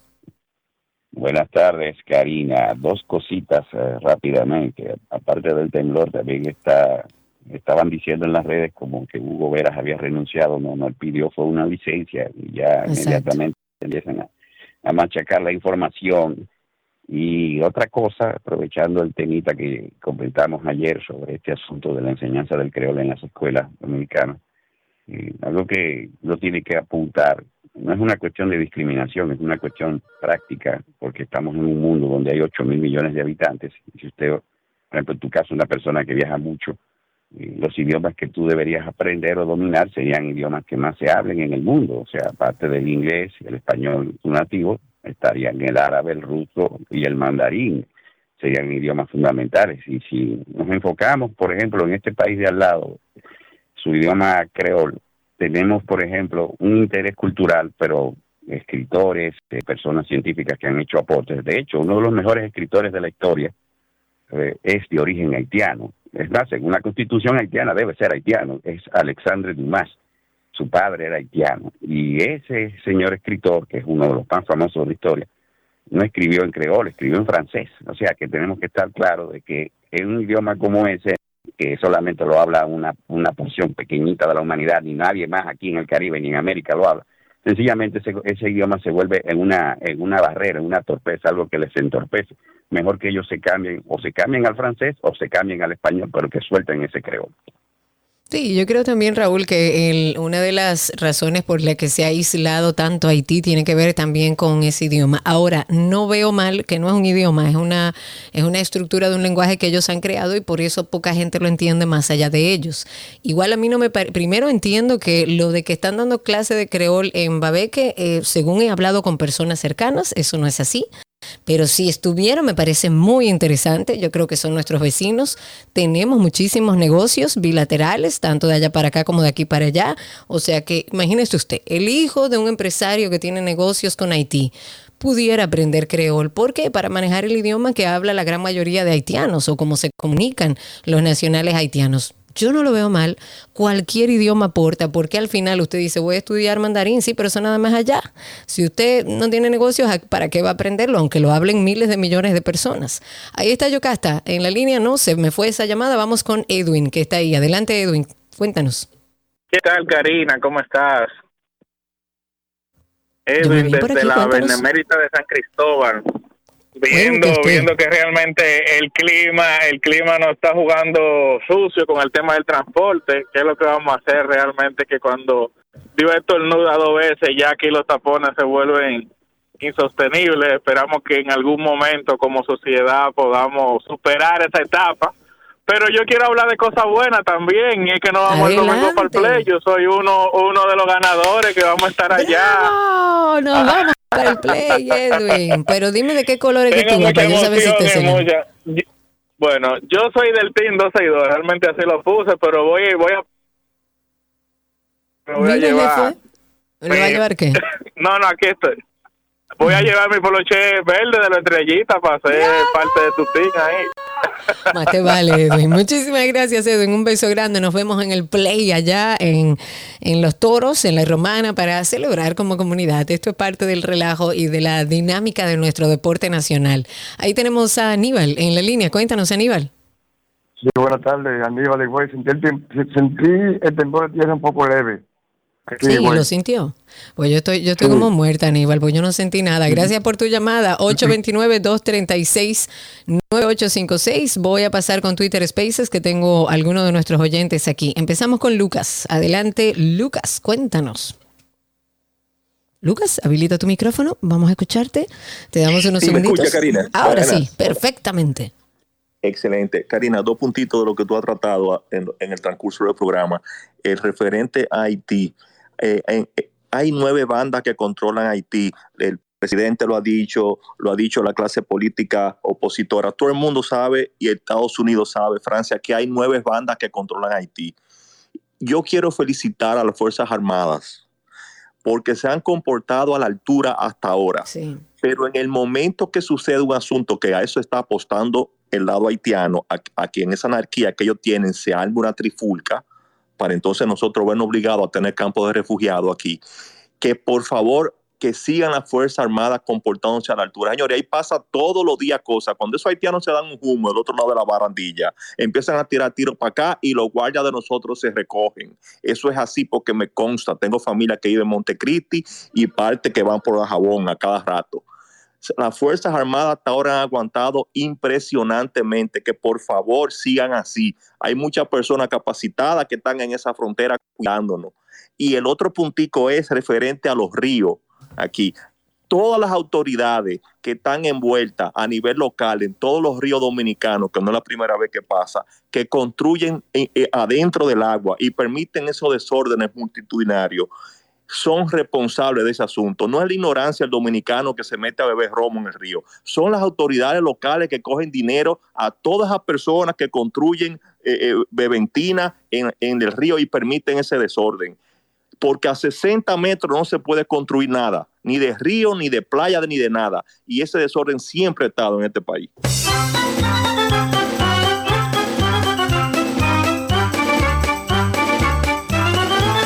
829-236-9856. Perdona, Ángel, que lo dejamos ahí esperando un ratito en la línea. Eh, lamentablemente teníamos que hacer el corte. Puedes volver a llamar al 829-236-9856. Nos vamos a Twitter Spaces. Ahí tengo a Webster de Jesús. Adelante, Webster. Habilita tu micrófono y te escuchamos al aire. Dime si sentiste el temblor de tierra. ¿Lo sentiste? Bueno, mira, eh, de sentirlo, sentirlo, puede ser que sí, porque estoy en el tapón de la Kennedy, estaba en ese momento, y el elevado, el elevado se mueve solo, imagínate con el temblor. Oh, mi Dios, me muero del corazón. Cuéntanos, Webster. Entonces, eh, mira, con el tema de, de los semáforos que iban a pagar y eso, hay ciudades, incluso en Estados Unidos, que hay, eh, vamos a decir, zonas que no tienen semáforo y la gente se para en las esquinas, espera que el otro pase. Si tuviéramos un 30%, 40% de esa educación, puede dar un mes apagado y no hay problema. Nosotros no manejamos.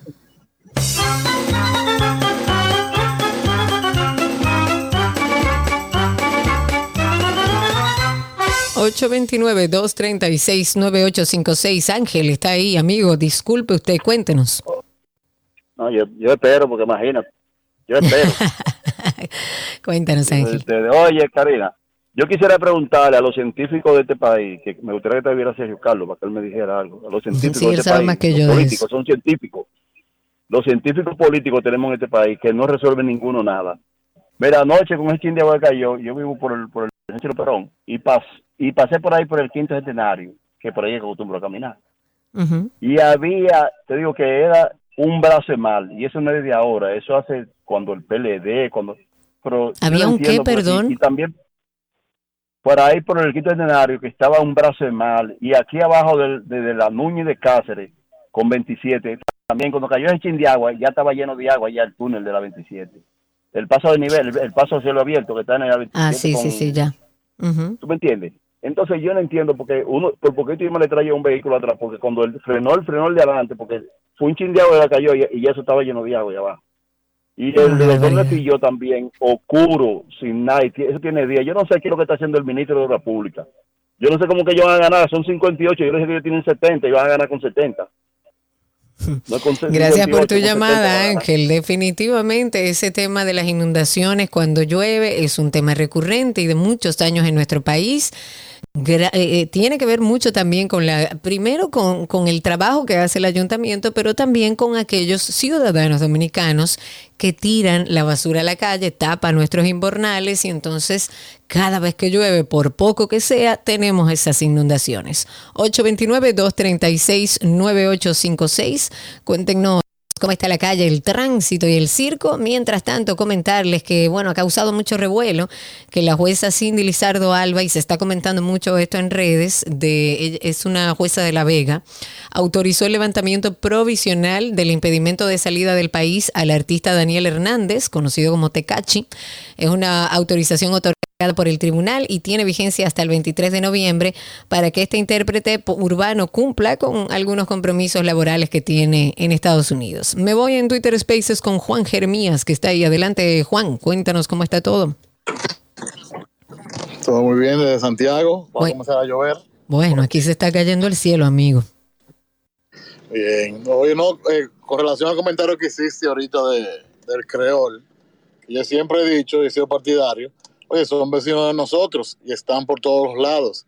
Dios no quiera, y ahorita ha pasado así, hay cinco o seis hermanos haitianos hablando al lado de uno, planificando un daño que te van a hacer y tú te ríes con ellos, pero tú no sabes qué están hablando. Claro, es que yo no creo que sea malo aprender creol, yo no creo que sea malo que una institución eh, de educación tenga como opción aprender creol igual que cualquier otro idioma. Usted dirá, bueno, pero no le sirve para nada. Yo creo que sí, depende eh, el interés de cada persona y la necesidad de comunicarse con nuestros vecinos haitianos. Anoche ocurrió como un apagón masivo. Aquí en casa también tuvimos situaciones. De hecho, tuvimos una avería porque en medio de la lluvia siempre hay averías. Dos unidades, además de la planta termoeléctrica Punta Catalina y un grupo de centrales salieron de servicio de manera inesperada ayer en la noche. Esto fue una falla en el Sistema Eléctrico Nacional Intercon- Interconectado, como se le llama, o el CENI. Y bueno, provocó apagones masivos en distintas áreas del país. Háganos saber ustedes si fueron de los afectados. 829-236-9856. Ahí tenemos a Rafael en la línea. Cuéntanos, Rafa. Buenas tardes, Karina. Bienvenido. Fíjate, aquí mientras se sigan haciendo casas de dos niveles y edificios donde quiera, sin ninguna regulación, vamos a tener charco de agua, porque aquí tú sabes que las calles están hechas para cierta cantidad de casas y aquí cualquiera agarra y se hace un edificio y el, el ayuntamiento nada más regula en algunas partes. Y hay partes del país que cualquiera hace una torre y nadie le dice nada. Es así. Muchísimas gracias por tu llamada, Rafa. Contigo terminamos este segmento de tránsito y circo.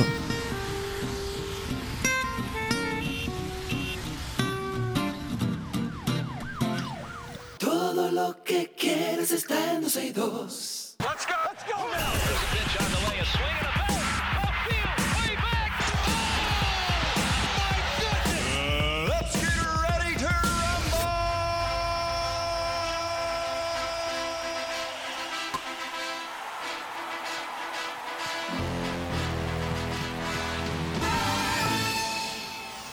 Estamos en nuestras informaciones deportivas y tenemos que ser justos. Hay que ser justos. Esto va para nuestro querido Chiqui y todos los liceístas. Ah, no, esos son los toros. Ok, vamos a ponerle esta.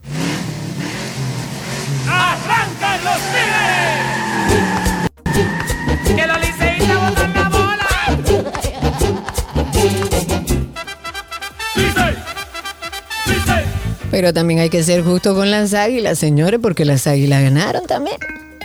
Esto se prende en fuego cuando un aguilucho metió una tabla. A mí me gusta cuando viene a batear la patada. Aguilucho, son buenos. Los equipos, pero en esta temporada les vamos a ganar todito. Señoras y señores, los Tigres del Licey y las Águilas Ibaeñas, los equipos más ganadores en la Liga de Béisbol Profesional de la República Dominicana, Lidom, van a jugar a partir del viernes tres partidos en el estadio, en perdón, en la casa de los Mets de Nueva York. Los partidos hacen parte de una exhibición denominada Titanes del Caribe. Esto es un homenaje a Osvaldo Virgil, el primer dominicano que jugó en las grandes ligas. Y para esta cita, el conjunto de las Águilas Cibaeñas que dirige Tony Peña convocó a los jugadores de grandes ligas Christopher Morel y Eleuris Montero de los Cachorros de Chicago y de los Rookies de Colorado. La rivalidad que existe entre estos dos clubes ha hecho que sean los de mayor cantidad de seguidores en el béisbol invernal dominicano. Nos vamos a básquetbol. LeBron James es el jugador más longevo de la NBA y además considerado como uno de los mejores de todos los tiempos, por lo que en 21 años de carrera ha acumulado un gran legado y tendrá el museo LeBron James Home Court dedicado al 23 de los Lakers y tendrá sede en Ohio.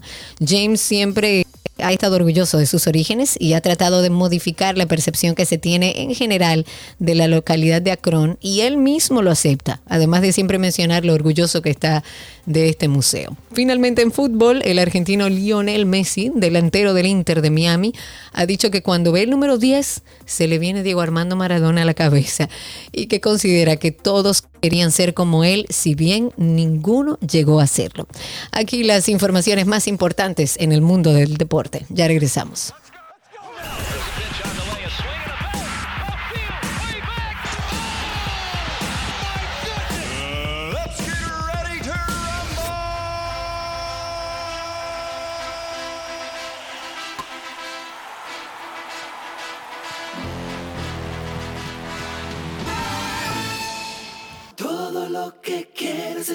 Eh,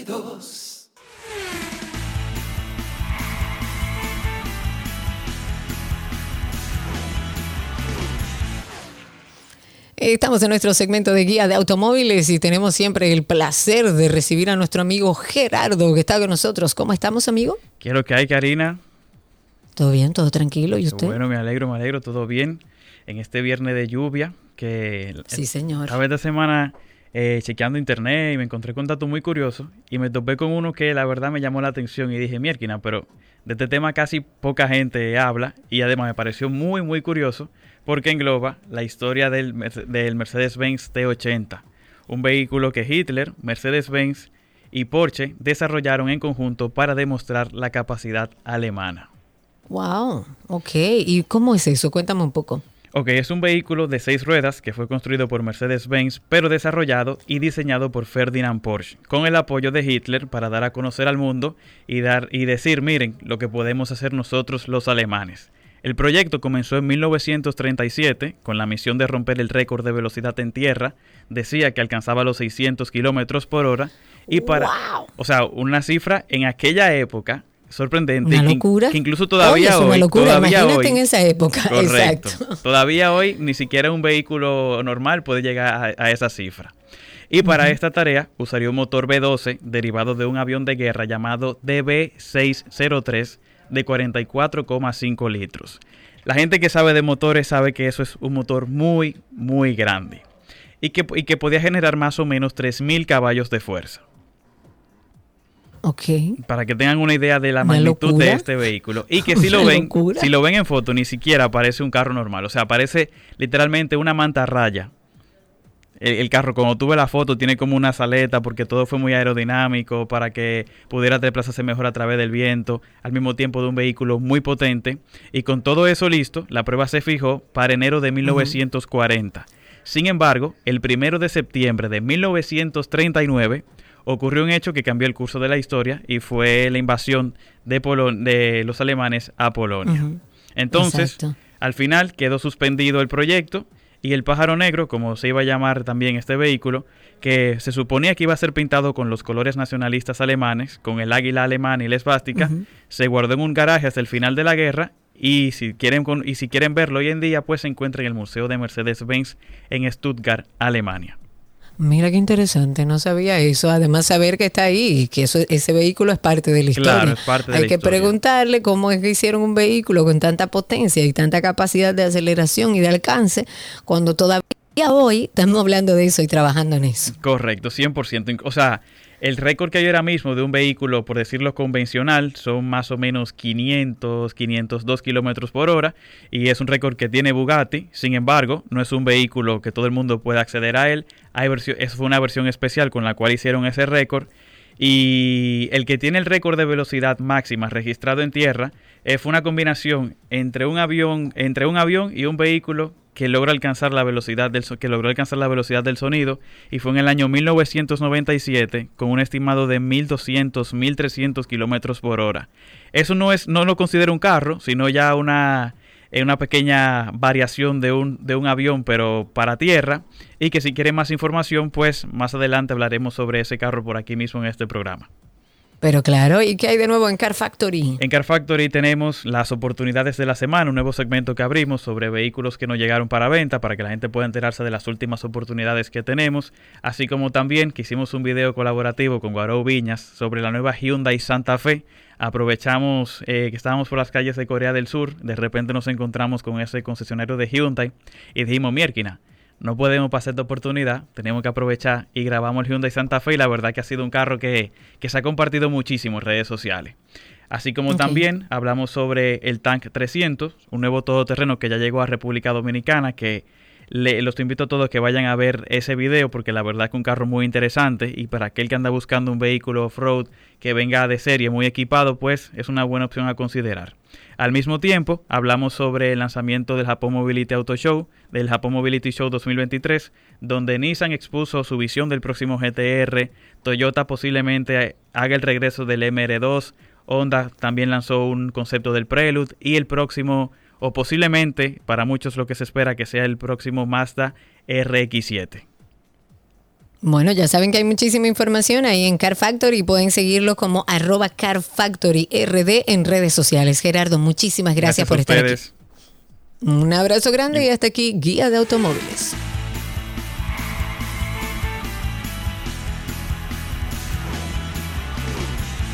Todo lo que quieres está en 262.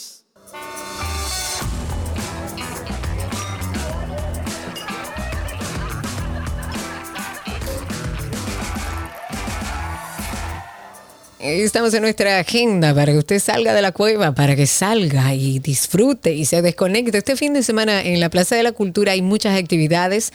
Eh, empiezan el sábado 11 de noviembre a las 9 de la mañana. Ahí en el jardín trasero del Museo del Hombre habrá una clase de yoga. A las 10 de la mañana es frente al Museo del Hombre, eh, que estarán ahí. También hay clases de dibujo infantil y a las 4 de la tarde va a haber música en vivo en la explanada del Museo de Arte Moderno. La idea es que usted llegue a las 10 de la mañana y se quede ahí. También el domingo tienen clases de CrossFit a las 9 de la mañana en la zona lateral del Teatro Nacional. A las 10 de la mañana habrá clases de guitarra frente al Museo del Hombre y a las 5 de la tarde tarde hay una clase de zumba en la explanada del Museo de Arte Moderno. Todo esto es gratuito, señores. El sábado 11, el Museo Memorial de la Resistencia va a tener una tarde de ciencias a las 4 de la tarde.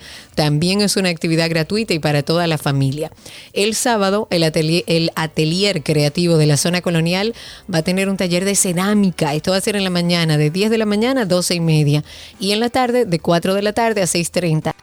Puede inscribirse escribiendo a través de mensaje directo a arroba atelier creativo zona colonial. Así lo encuentran en redes sociales. El sábado 11 también a las 4 de la tarde la Cinemateca tendrá el Cineforum con la película Renacer. Como siempre, entrada libre hasta completar aforo. Casa de Teatro va a tener un tributo a Romeo Santos y el grupo Aventura a las 9 de la noche. Si quiere más información, arroba Casa de Teatro. Nuestra querida Joni Estrella tiene su monólogo Pórtate bien, que estaré allá en primera fila. Esto va a ser mañana sábado 11 a las 8.30 de la noche en escenario 360. Y las boletas están a la venta aún en tix.do. Quedan pocas. El concierto de Camilo Rijo Fulcar que hablábamos ayer, acompañado del guitarrista clásico Rubén González, va a ser el sábado 11, este sábado a las 8 de la noche en el Centro Cultural de España. La entrada también es libre hasta completar aforo. Dos cosas más, está el Teatro Guloya que continúa en escena hasta el 12 de noviembre, la obra Pinocho. Pueden obtener más información entrando a arroba Teatro Guloya. Y este domingo 12 de noviembre, el Teatro Teamus presenta la obra Anastasia. Las boletas en Huepa Tickets. Y hasta aquí nuestra agenda para este fin de semana.